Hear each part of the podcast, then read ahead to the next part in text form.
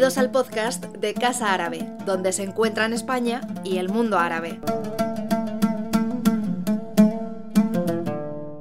Buenas noches nuevamente y bueno, bienvenidos y bienvenidas a quienes eh, se están ahora conectando por eh, streaming al canal de YouTube de Casa Árabe.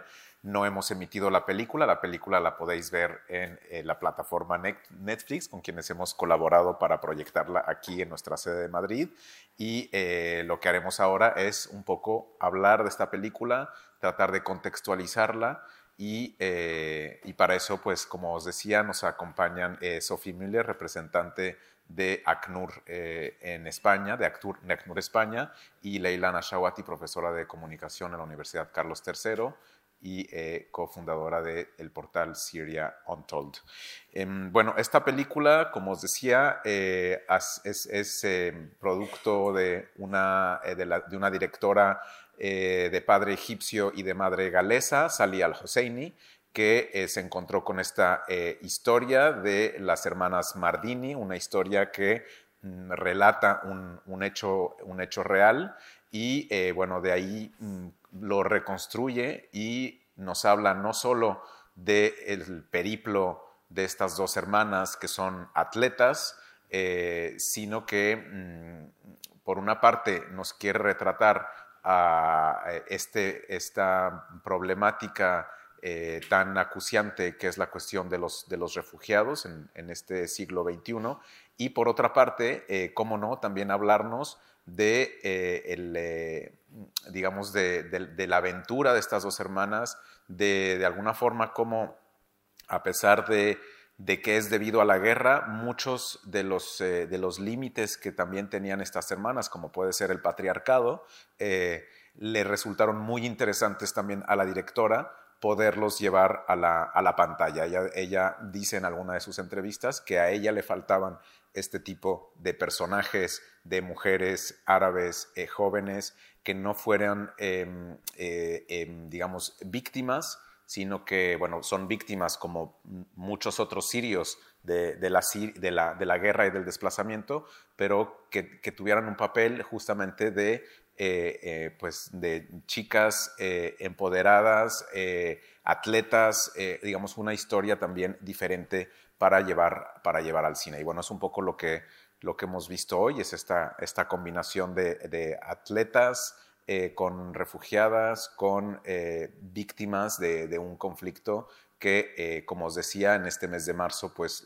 lo, solemos conmemorar o intentamos reflexionar en Casa Árabe en torno a este, a este conflicto sirio y en el marco del mes de la mujer, pues este, estos, este papel de, por cierto, estas dos hermanas, Sara y Yosra Mardini en la vida real son interpretadas por otras hermanas que son eh, Manal y Natalia Isa, que son, eh, son eh, franco-libanesas y han, interpretado este, este papel.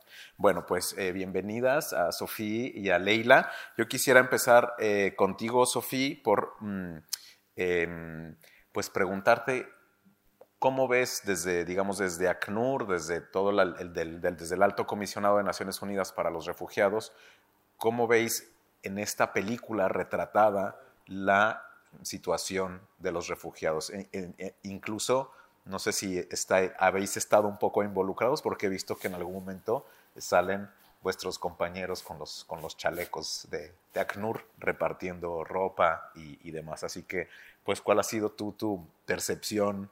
de cómo está retratada la situación de los refugiados en la película. Eh, pues gracias, gracias por darme, darnos desde ACNUR la, la oportunidad de, de, estar aquí hoy eh, en Casa Árabe eh, en el marco de esta presentación. la verdad que es la segunda vez que veo la, la, película es, y emociona, emociona mucho hoy. Aunque trabajo desde ACNUR, en ACNUR desde hace 22 años, he escuchado muchas historias de, personas refugiadas. Creo que lo que impacta mucho es el, el relato desde ese momento de decisión dura de huir, de irse, esa toma de decisión tan, tan compleja para la familia de separarse porque había que huir, todo el recogido de la, de la huida, los riesgos de protección que nosotros en lenguaje técnico llamamos riesgos de protección, pero lo habéis vivido igual, estos riesgos a la vida, a la integridad física, a la integridad moral de estas personas a lo largo de su, de su vida, eh, cruzando fronteras eh, y sobreviviendo cada vez más eh, riesgos y la, la llegada al país de asilo, el procedimiento de asilo, la documentación, el tiempo que tarda cuando vosotros, cuando nosotros escuchamos ahora en, España o en otros lugares donde trabajamos dos meses, nos parece poco. Pues ya hemos visto desde los ojos, los corazones de las personas, cómo dos meses parecen una eternidad. Parecen una eternidad, parece tan duro estar, tener que compartir una habitación con cinco personas con una, un curtain eh, cuando han sobrevivido todo lo que ha sobrevivido. Y muchas veces pues, nos cuesta explicar que las condiciones de acogida, que la, duración del procedimiento de asilo sí que cuentan tanto, no solo a efecto de gestión, para efecto del impacto hacia las propias personas que han sobrevivido todo lo que han sobrevivido. Lo que también nos y todo eso no es excepcional, es verdad que eh, está en la película con un fin excepcional, y eso sí que lo, vamos a comentar, pero este recogido, este momento de decisión, esta huida, estos riesgos de protección, este procedimiento de asilo, el sistema de acogida tal y como estaba organizado en, en Alemania de manera verdaderamente ejemplar en ese momento de la, de la crisis de 2015-2016, eso es lo, lo clásico de las personas refugiadas que llegan a un país europeo. Y es bien hecho, es bien hecho en el sentido que la respuesta era buena, eh, con todas las dificultades que has encontrado, era muy controvertida y lo sabemos, pues el, final de la película nos lo enseña, ¿no? la controversia en, cuando se, se, se, se, relata el sistema de, de, tráfico de personas, el smuggling y ese, ese momento tan, tan complejo y ese, ese asunto tan difícil de lo que trabajamos, pero la, verdad que la película para nosotros es, es, una manera muy, muy correcta, muy humilde, muy digna de enseñar eh, lo que es el recogido de personas refugiadas. Lo que también me parece muy importante con esa, con esa película, eh, verdaderamente muy, pues, tanto muy emocionante, eso es un, un sentimiento pienso que compartimos, pero muy, muy correcto, muy digno, ese también, pues esa salida, ese mensaje de fuerza y de capacidad de superación que tienen las personas refugiadas eh, en todo su ámbito. Ya es, es, algo verdaderamente ejemplar de poder participar en, en eh, Juegos Olímpicos, pero sí es algo, un mensaje que nosotros trabajamos mucho es la estigmatización del tema del refugio, de las personas refugiadas. Y me pareció, he tomado nota porque me parece importante que al momento de su ida, la, pues Sara y Yusra dicen, no queremos ser refugiados. ¿Y qué? ¿Ser refugiado o qué? Como si fuera la peor cosa del mundo. Y al final, pues poder participar como refugiados, con el orgullo de estar en ese, en ese equipo, en ese team de refugiados olímpicos. Y es, verdad que desde la ACNUR apoyamos a los, los equipos de que, competidores eh, olímpicos en Juegos Olímpicos. Es algo realmente fuerte como mensaje importante eh, para mm, lo que tenemos que trabajar todos en las sociedades en las que estamos para que se, se estigmatiza la figura de las personas refugiadas, que es una persona como otra, pero que ha tenido que sobrevivir, huir, que no puede volver a su, a su país de origen porque está en peligro, estaría en peligro en su país de origen y se tiene que integrar y se tiene que poner a trabajar y tiene que el deporte es una herramienta fantástica de integración que nos quiten las distinciones, las limitaciones físicas, las limitaciones eh, de lenguaje, porque cada uno puede participar. Entonces, para mí son estos dos mensajes que me parecen importantes con esta película. El recogido, la, capacidad que tiene esta película de enseñarnos con, con dignidad y de manera justa, y también ese mensaje de esperanza pero no tan irrealístico. Ese mensaje de esperanza, cada uno de los refugiados en nuestros barrios lo tiene igualmente, aunque no va a participar en Juegos Olímpicos.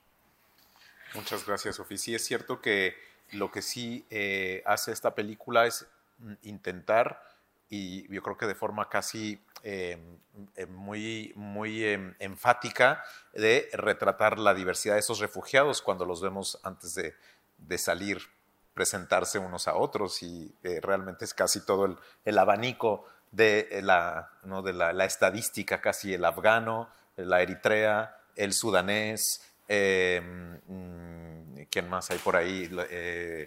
Eh, bueno, están ¿no? más o menos esto, obviamente más sirios y, muchos de ellos se nota que tienen eh, distintas historias, ¿no? El, afgano quiere ser, eh, estudiar literatura, la, mujer de Eritrea viene huyendo también de, un esposo posiblemente maltratador. Realmente nos refleja ese, ese abanico que son, que son los refugiados, que podríamos ser también nosotros en, en, en cualquier momento dado. Em, Leila, hay un momento que esto es algo que se hace mucho en el cine, que es, o en la literatura, que es una elipsis en, la que de pronto pasan cuatro años, ¿no? Está eh, eh, Sara viendo en internet, en, el ordenador, algo de una manifestación y de queremos que el dictador caiga o Bashar al-Assad tal, y de pronto corte a 2015 y ya están en una discoteca mientras caen las bombas. Entonces sabemos que estas hermanas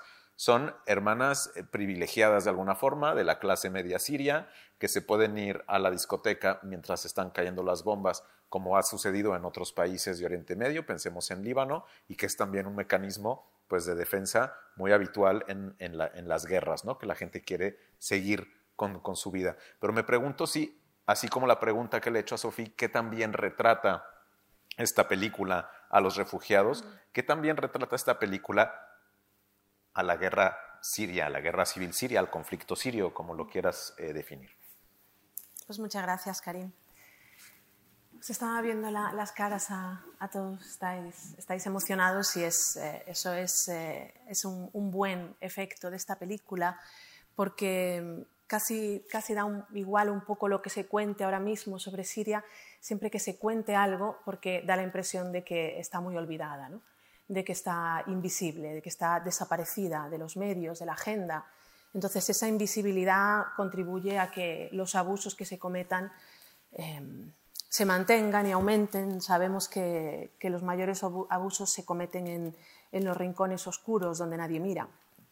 Entonces, eh, que Siria sea un rincón tan oscuro y que esté tan, tan fuera de los medios de comunicación ahora mismo, todo lo que está ocurriendo ahí, pues es una muy mala noticia. Entonces se agradecen las iniciativas de humanizar, de, poner de repente sobre la mesa el periplo de estas personas. A mí una cosa que me gusta mucho en, relación con esto que comentas, Karim, eh, y es al mismo tiempo la otra cara de la moneda, eh, algo que a la vez me, me inquieta un poco, que es que estas personas podrían ser cualquiera.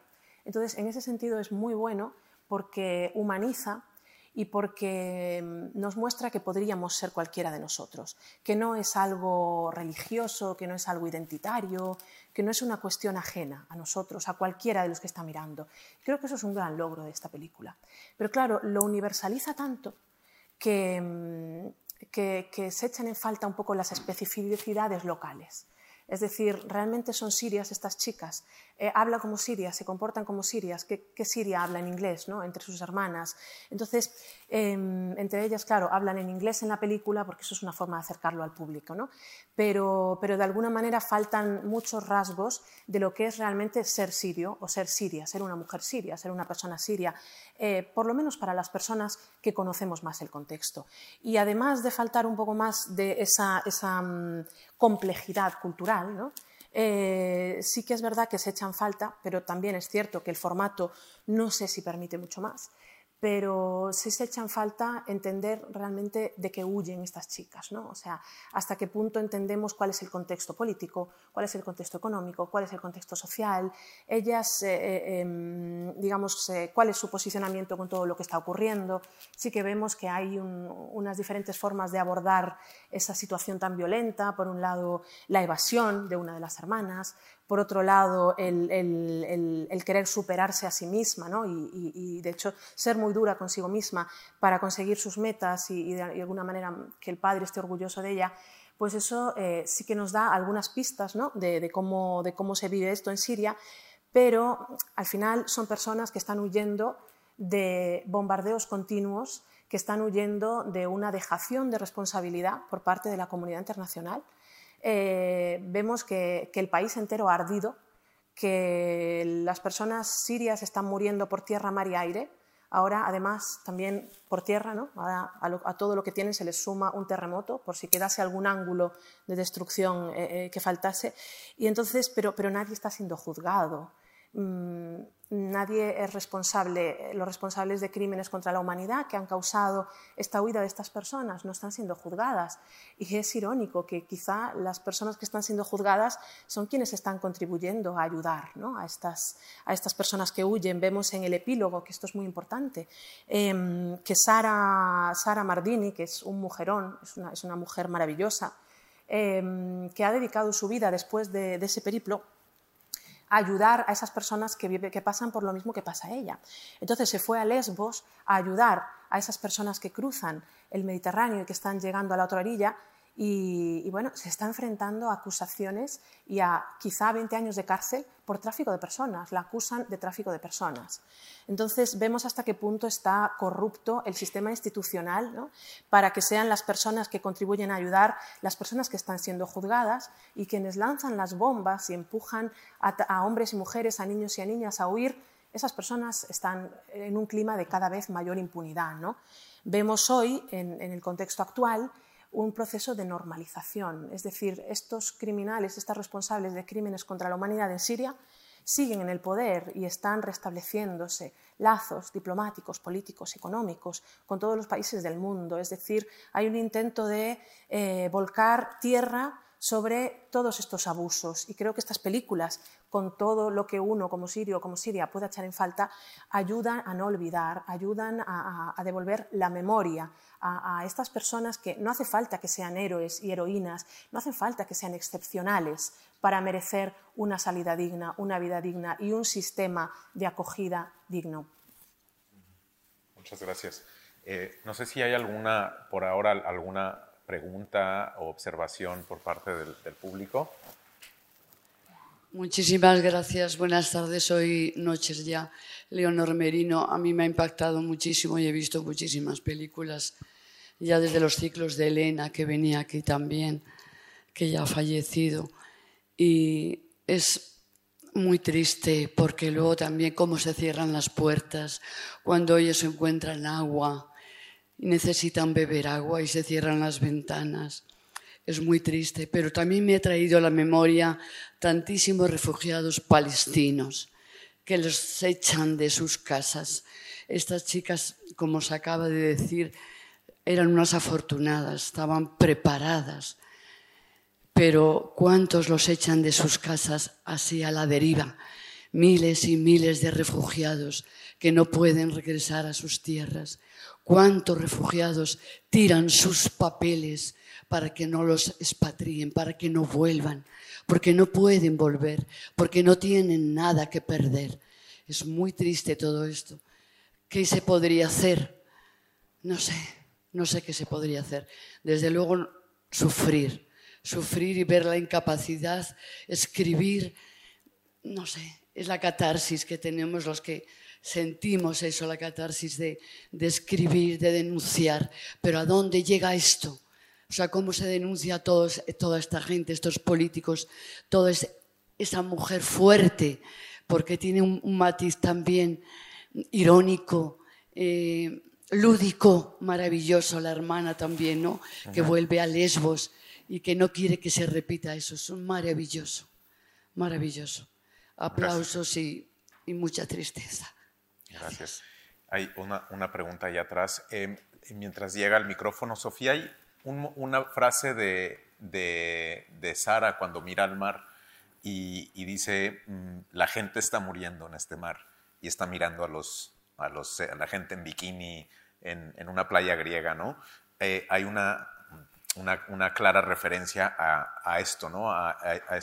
es una, un doble rasero o, o una falta de capacidad de empatizar con la dimensión que realmente tiene esta, esta crisis, porque no sé ahora mismo en cuánto están los números, pero, pero lo cierto es que no solo hay cada vez más gente, o, o por lo menos la misma cantidad de gente eh, muriendo eh, en el Mediterráneo, sino que también, y es algo que vemos a lo largo de la película, el abuso por parte de eh, los traficantes es también cada vez, usando otra vez el, término que usaba Leila, más impune. hace unos días escuchaba yo un, un programa sobre unos, las balsas, que se usa esta balsa de terrible, que es una burla de, balsa, y un milagro que haya llegado al otro lado, pero que cada vez es más fácil eh, la fabricación de estas balsas que, son muy fáciles además de transportar de un lado a otro por toda Europa. Hay todo un tráfico de este, este tipo de, salvavidas de pacotilla que sirve para que el tráfico de, de refugiados, de inmigrantes, tráfico humano, eh, siga en, en, auge, ¿no? Entonces, bueno, dejo esto aquí contigo mientras recogemos la pregunta del caballero. Sí, ciertamente, bueno, recogiendo lo que decías, es que se da lugar a, esas mafias. Eh, es sobrecogedor. La pregunta yo creo que tiene que ver, digamos, trasladar algo que, yo creo que tenemos que tener o tendríamos que, que pensar seriamente, ¿no? denunciar. No solamente se cometen crímenes contra la humanidad por acción, también por omisión. Y crímenes contra la humanidad están cometiendo todos los estados que están permitiendo todo este, eh, todo este eh, digamos, eh, aparato criminal. Entonces, bueno, simplemente trasladarlo porque, en, fin, lo estamos viendo. No, no, es que, no es que lo veamos, es que somos, estamos siendo conscientes y lo permitimos. ¿Quieres comentar algo, Sofía? Sí, mucho, muchas cosas. Em, bueno, eh, gracias por, las preguntas y los comentarios. Sí que se puede hacer muchas cosas eh, y que no, que no nos quedamos ahí con ese sentimiento de, de, faltar de respuesta, porque el solo hecho que estáis aquí y que estáis sensibilizado con la causa, que queréis compartir, que queréis que lo comentamos, ya es un avance. Es, es menos de la gente que se van a bañar en el Mediterráneo sin pensar en cuántas personas se mueren en el Mediterráneo cada año. Y cada, cada persona menos es una persona más que, puede proteger, que va a votar, que va a votar bien, que va a pensar, que va a asociarse, que va a ayudar, que va a, estar ahí en, los, en, los, eh, en los grupos de apoyo para las personas refugiadas con quien trabajamos. Entonces, que no pensáis que vuestra voz y vuestras acciones no cuentan. Eso me parece importante que lo, que lo digamos porque lo que sí sabemos es que los temas políticos internacionales eh, renden la respuesta, la, el hecho de, dar, eh, de dar respuesta adecuada a las razones raíces del desplazamiento forzoso a las guerras, a las persecuciones, a la violación de derechos humanos, muchas veces cuando la política internacional se mete en eso, pues lo hace cada vez más difícil. Y sabemos desde la ACNUR como Organización de Naciones Unidas cómo de complejo es el entorno internacional hoy. Tenemos una guerra a la puerta de Europa y, lo de Siria es igual a la puerta de Europa. Pero estos dos conflictos, tan complejos como lo de Ucrania o lo de Siria, que no esconden tanto todos los demás, que sea Yemen, que sea Somalia, que sea em, eh, Myanmar, que sea Colombia, Venezuela, eh, Nicaragua, todos estos sitios que son para nosotros fuente de personas refugiadas, y yo cito solo unos, que son totalmente olvidados. Y ahí tenemos que ser todos activistas de la paz, activistas de los derechos humanos, activistas de la cooperación internacional para que eh, trabajamos todos juntos pues eh, las razones raíces del desplazamiento forzoso. Es verdad que la, impunidad es un tema muy, muy, muy fuerte. Ahí, pues desde la ACNUR, eh, no, no entramos directamente, sí que entramos cuando personas refugiadas por y para quien trabajamos y su protección es, un, es lo fundamento de ACNUR, ¿no? eh, son eh, testigos, hacen testimonios oficiales en tribunales internacionales eh, pues de justicia, en tribunales penales internacionales. Ahí pues nuestro papel de, protector, de garantor de su protección sí que, que es, es muy importante, de darle esta posibilidad de contar su historia en un ámbito protegido. Quería también pues, eh, comentar no solo el aspecto de las razones raíces, pero lo que es protección. La película lo enseña muy bien. Es verdad que falta mucho del contexto político, mucho de la complejidad de la situación en Siria. Esa película quiere contar tantas cosas. Ya es larga, pero tiene, tiene, tanto, tanto mensajes a pasar y eso es, es útil de te, que tenemos estas charlas después porque hay, hay, muchos temas en los que podemos profundizar, eh, no solo a través de la historia, pero a través de la realidad eh, sociopolítica, a través de la realidad económica, tanto del país de origen que de los países que, que han sido cruzados por estas dos personas. La protección en sí misma, pues eso nos lo enseña muy bien la, la película y así tenemos cada uno mucho que, que hacer en votar, en opinar, en participar en la respuesta de nuestros políticos. Es decir, la, protección primero física. Nos damos cuenta que esta persona físicamente está en peligro. Eh, en segundo lugar, su protección jurídica. Vemos muy bien que en la película la importancia de tener los papeles y ellos se frustran los papeleos pero sabemos cada uno de nosotros la importancia eh, de, de, del acceso al derecho a través de una identidad, a través de una documentación. ¿no? Lo, ¿Cuántas veces en España tenemos que dar nuestro DNI? A mí como francesa me llamó la atención cuando llegué y ahora lo conozco de corazón, mi DNI español. Pero ¿cuántas veces tenemos que contar quién somos y documentarlo? En la vida normal, para entrar en ese sitio, pues no, a lo mejor no en ese sitio, pero entrar en muchos sitios. Es la importancia la, la documentación que proteja y después pues todo el sistema de acogida integración cómo se está organizando.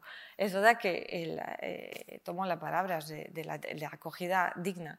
Es un tema muy, muy amplio, muy complejo, que se puede debatir tantas veces que, que, que, que estemos de persona, de los criterios, de los, eh, de, los, estándares de acogida a los que una persona tiene que acudir en digna. ¿no? Entre no tener acceso ni a agua corriente y ver puertas cerradas porque hay tantos miles de personas que llegan a esta isla durante años y años y meses y meses y crea miedo. Y por eso estamos, y, y es verdad que el chaleco de ACNUR eh, es presente, claramente hemos colaborado para eso, eh, porque sí que es importante que se, la, la, la actuación profesional humanitaria para romper este miedo, para quien vive y tenía una vida normal y tranquila en estas vidas, no tiene que cerrar su puerta. Para eso nos llaman a nosotros y nosotros llamamos a muchos actores de la protección para justamente aliviar el peso, la presión de recibir no 10, no 5, pero miles de refugiados cada día, porque os acordáis de las cifras. Hoy día hay 6.8 eh, millones de refugiados sirios en el mundo igual de nombre de personas sirios desplazadas dentro del, del, del propio país. Contamos millones, contamos, estimamos lo que eso, como eso genera de angustia para la población libaneses, Jordania, Turquía, que han recibido estas personas. Tenemos que ser un poco realistas también en eso y por eso es tan necesario la actuación profesionales de actores humanitarios y la, la, actuación de la voluntad de Sara de apoyar nos, nos emociona mucho eh, porque la tenemos nosotros eh, mismos.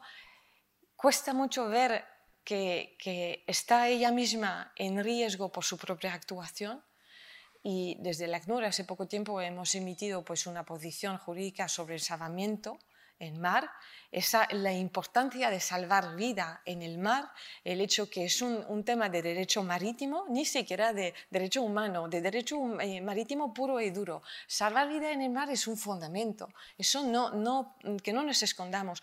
Claro que es muy grave lo que el Señor hace al inicio de la película, ponte en, un barco y te dejamos ahí eh, tomar estos riesgos, eso es muy grave.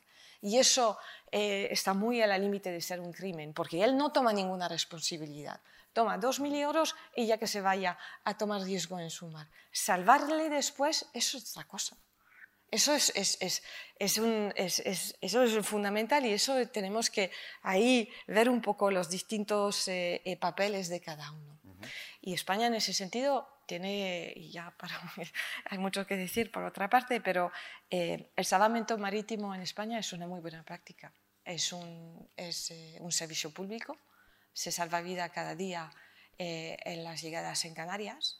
hemos trabajado todos juntos para que Canarias no sean lesbos y no ha sido fácil.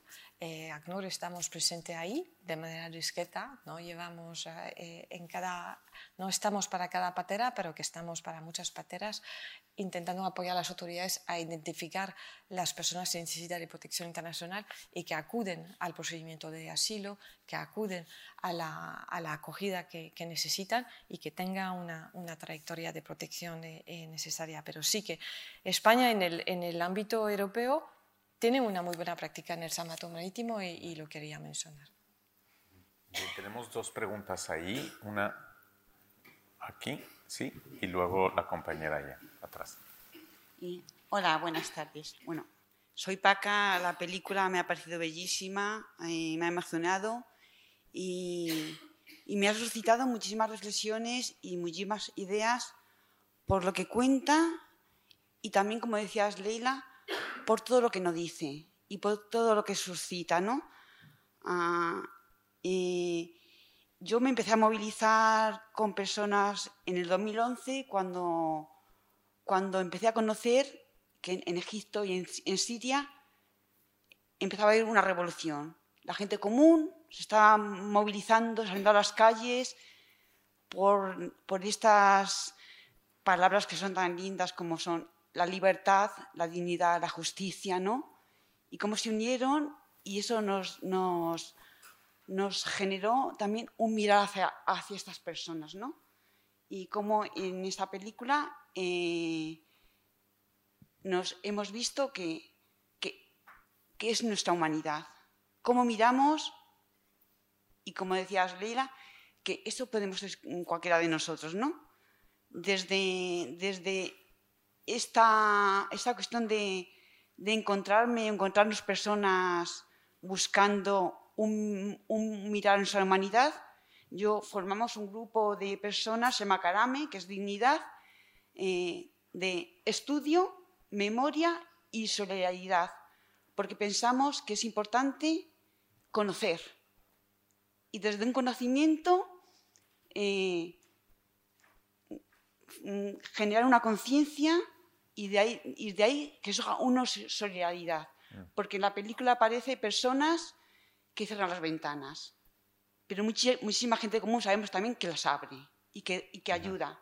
Y como personas comunes y, normales podemos no ser indiferentes, no mirar para otro lado y tenemos que reclamar y exigir a, a los políticos que mm. hagan si quieren hacer o que abran puertas, pero desde desde personas comunes y normales podemos hacer mucho.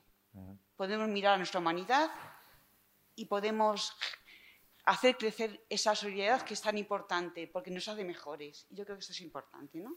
Gracias. Eh, atrás hay otra pregunta, comentario. Eh, yo tenía una pregunta concreta em, con relación al despliegue de ayudas que hemos visto de Alemania. ¿A día de hoy hay políticas activas de ayuda? Para Siria actualmente. A día de hoy, perdón. Si hay políticas de ayuda que estén activas, o sea, si igualmente se puede, o sea, el despliegue que había en Alemania para recibirlos y darles asilo, si actualmente está activo en algún país.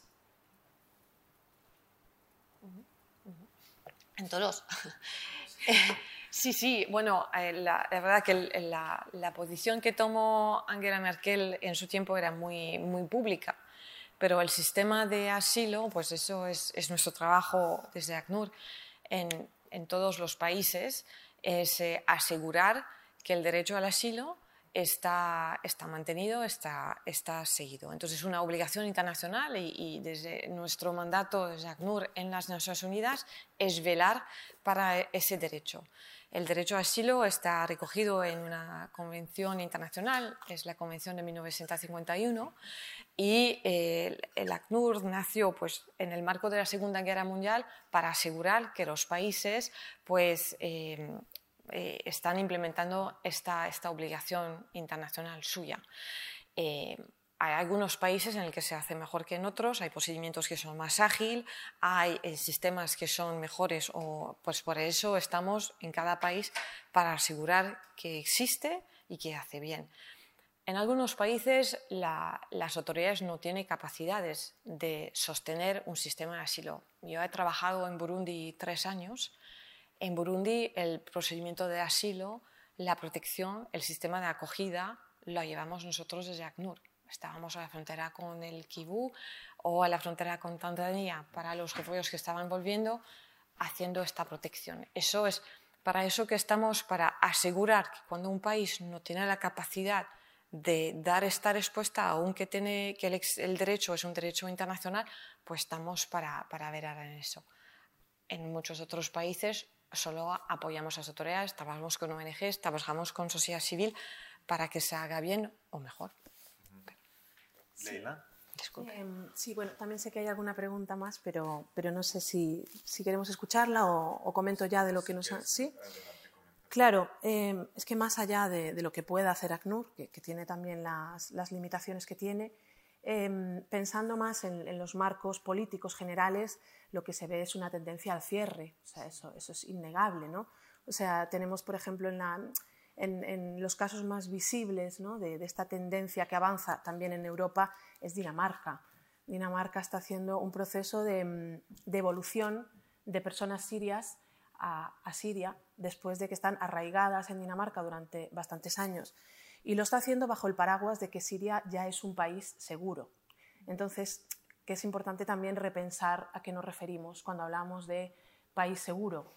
Eh, porque está lejos de ser seguro un país en el que los mismos criminales que provocaron esta, esta huida siguen en el poder. Entonces, seguro para quién. ¿no? Y esto es una tendencia porque además sabemos que cuando un, país eh, em, rompe el umbral, eh, se abren las posibilidades para que muchos otros países lo puedan romper también.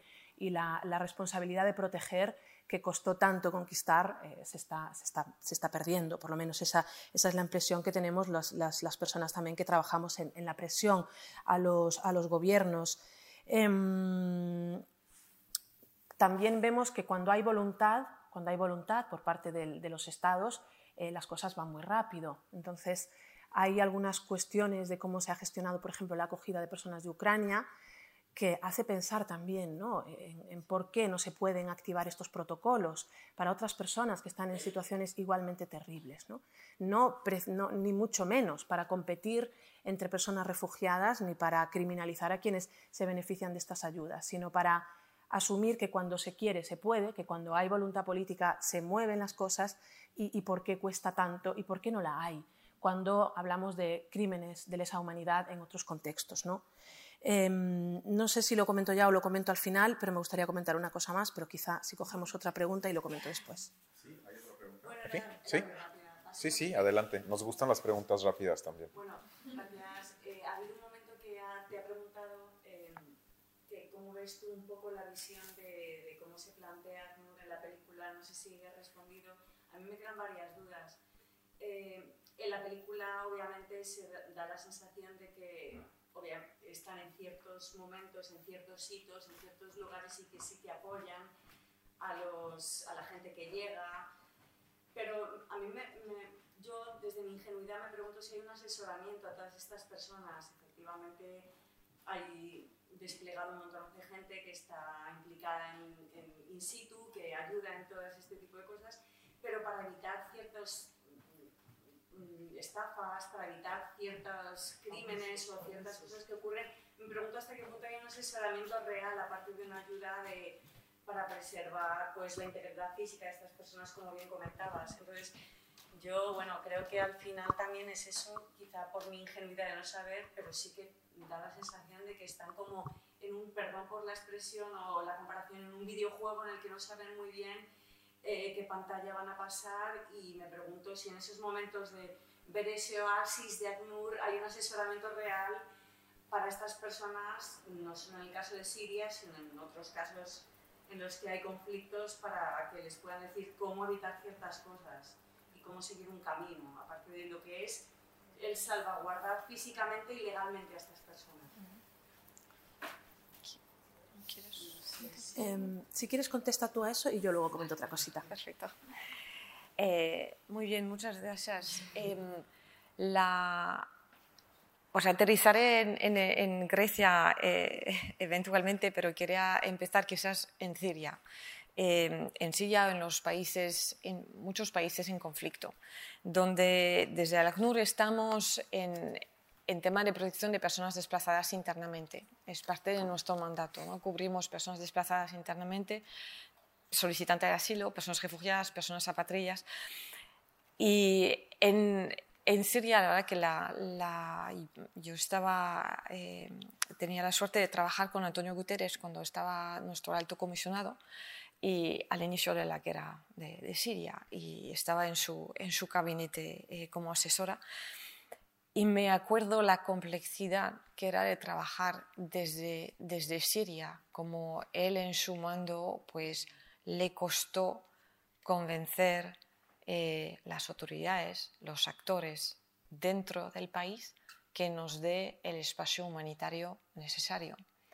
Eso es un, es un trabajo y, me parece importante que lo contamos cada vez más, ese trabajo de, negociaciones humanitarias eh, muy discretas, tiene que ser muy discretas para que funcione, en acceder a las personas vulnerables, en acceder a las personas en riesgo. Nuestro trabajo en situaciones de, personas de, conflicto para personas eh, desplazadas internamente, como lo hacemos dentro de Ucrania, como lo hacemos dentro de Afganistán eh, o dentro de, Yemen o de Myanmar, es permitir a las personas que que se desplazan dentro de su propio país para buscar mm, la seguridad, ¿no? a acceder a sus derechos. Entonces, pues ya tener una cierta documentación, poder pues, eh, eh, participar a la vida. No les vamos a armar, no les vamos a politizar, nuestro mandato es puramente humanitario y necesariamente neutral para que podemos, podamos trabajar con todos y en cualquier lugar, eso es imprescindible y por eso el papel de cada uno me parece fundamental nosotros tenemos uno, otros tienen otros y, e, como eso puede funcionar. Si nos confundimos, pues no, no funciona. Eso es en el país de origen. En, en los países de, de, huida, el papel que juega el ACNUR depende mucho del papel de las autoridades del país donde trabajamos.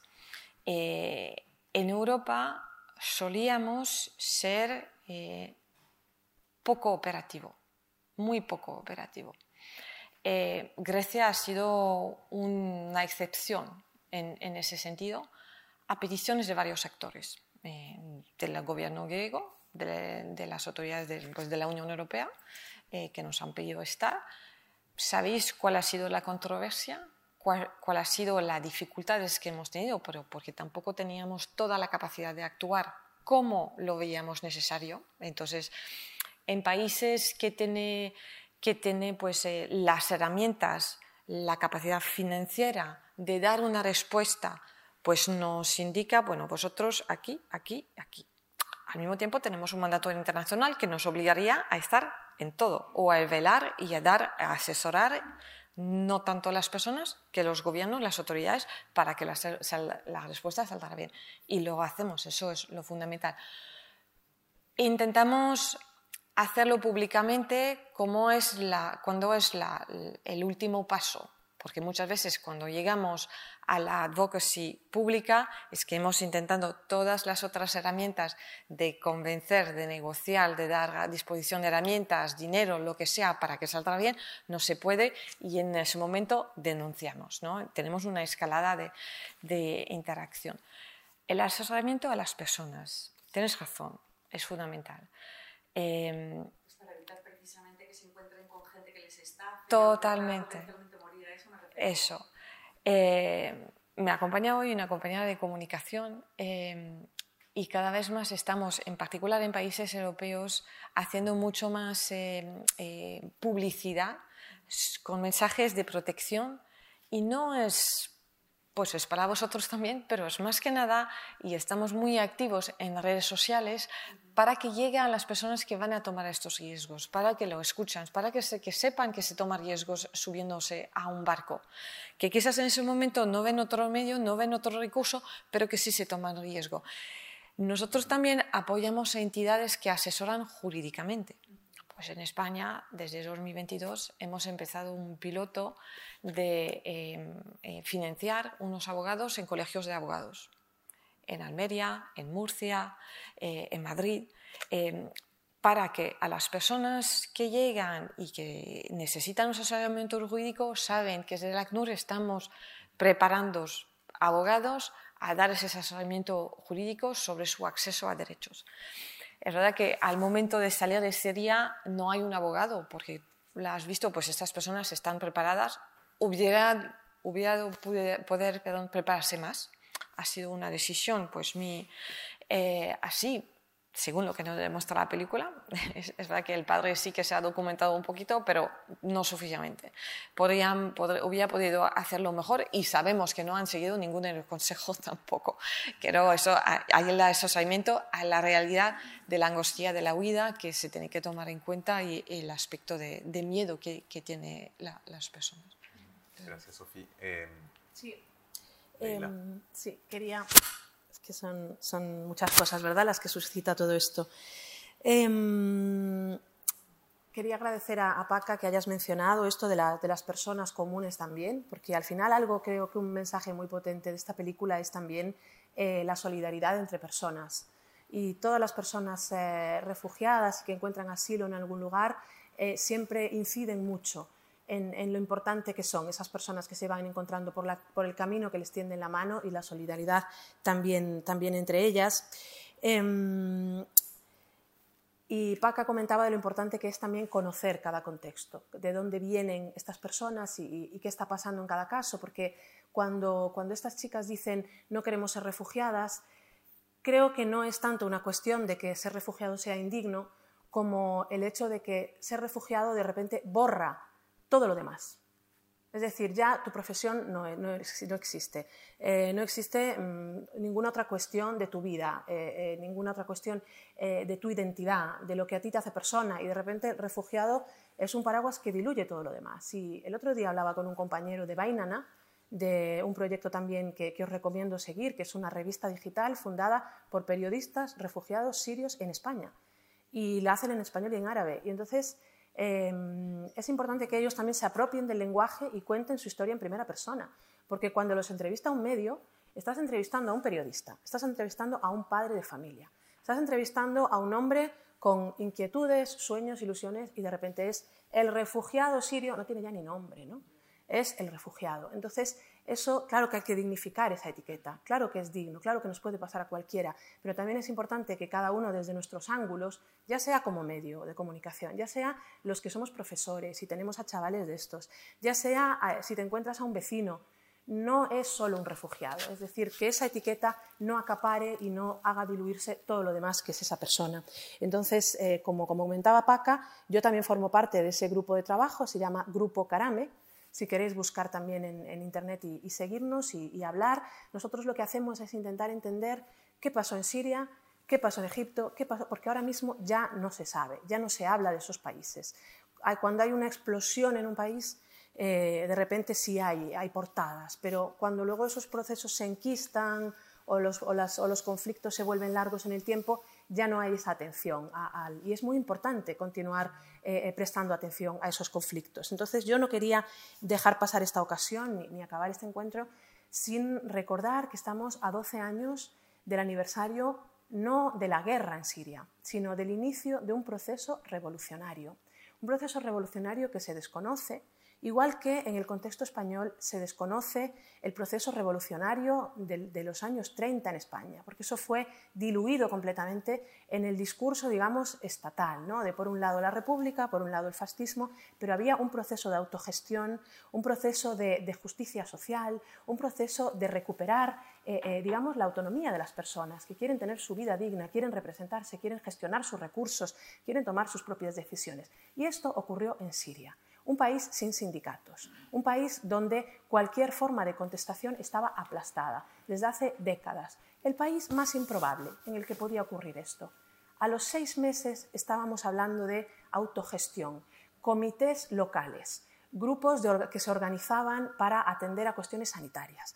Eh, nunca ha habido tantos medios de comunicación por ciudad revistas, radios, como hubo en, ese primer año de proceso revolucionario sirio.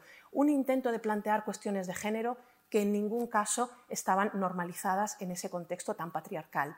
Entonces, si olvidamos esto, si solo hablamos de guerra, perdemos la memoria, perdemos la ocasión también de hacer homenaje a estas personas que salieron a la calle para pedir pues, una vida digna. Y es importante que la recordemos porque la guerra no es un ente abstracto. La guerra tiene nombres y apellidos. Tiene nombres y apellidos de los responsables que lanzan las bombas y también nombres y apellidos de personas que después de ese lanzamiento de la bomba salen a construir y a reconstruir, a veces sin ningún apoyo institucional, como están haciendo hoy en Siria los cascos blancos en el noroeste de Siria, sin prácticamente ningún apoyo, sin que haya convoyes como si están llegando a Turquía y a otros lugares. Están solos con sus propias manos sacando a gente de debajo de los escombros. Entonces, estas personas merecen un homenaje, que, recordemos eh, la dignidad que nos enseñan a todos y a todas. Entonces habría que hacer un documental sobre eso, para dar a conocer toda esta labor humanitaria.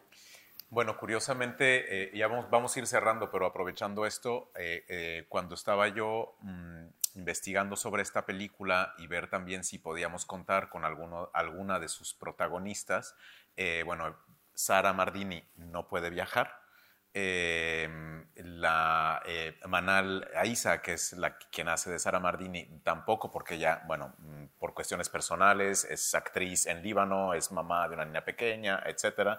Eh, Yosra es embajadora de ACNUR, pero ahora está en Estados Unidos estudiando. Encontré, eso sí, a Sven Spanekrebs, que es el, el, el, eh, el entrenador, que es muy majo y que además, a raíz de esto, es eh, un, auténtico estandarte de la causa de los refugiados. Es, una persona, la verdad, muy, muy interesante de seguir. Ha, estado desde, desde esos Juegos Olímpicos de Río eh, promoviendo lo que es el equipo de refugiados y se nota mucho que le ha tocado eh, o le ha, digamos, cambiado la vida, ¿no? Em, y él me dijo, no puedo venir, pero sí que os recomiendo un documental sobre Sara Mardini me lo he apuntado. obviamente no podemos después de una película de dos horas y cuarto poner un documental, porque ya sería un maratón eh, y ya estaríamos aquí hasta el domingo eh, por la mañana. Pero sí nos lo hemos apuntado para quizás más adelante poder eh, explorar también un poco más esta historia, porque así como hay una ganadora olímpica y una heroína, pues la, otra, la, otra hermana también lo es, ¿no? Y la verdad es que eh, su historia puede ser muy ilustrativa de todos aquellos que quizás no son parte de un guion y de una plataforma tan importante como, como esta que nos ha permitido traeros esta película eh, gratuitamente, pero que son historias, como decía Laila, que humanizan eh, realmente estas, esta tragedia.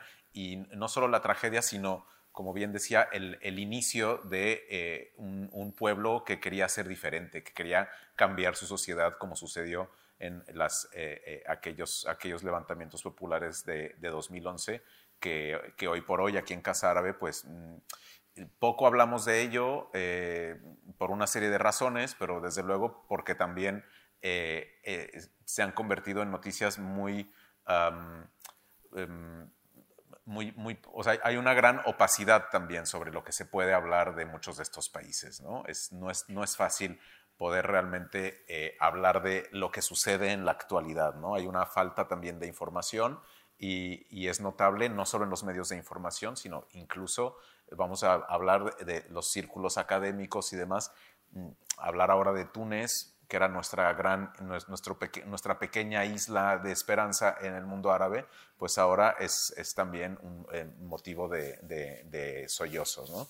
Entonces, bueno, en cualquier caso, eh, lo que vamos a hacer es sí traeros cine y gracias al cine, pues poder abordar estas, estas cuestiones.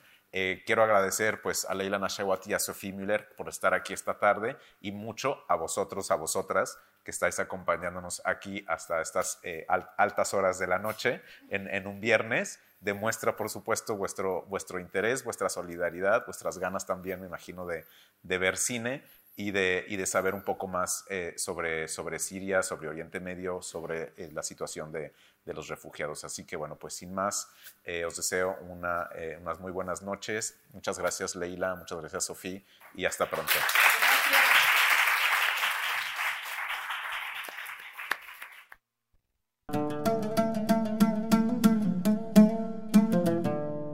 Gracias por escucharnos. Si quieres estar al corriente de todas nuestras actividades, consulta nuestra página web en www.casaarabe.es. También puedes seguirnos en nuestros canales en las redes sociales en Instagram, Twitter y Facebook.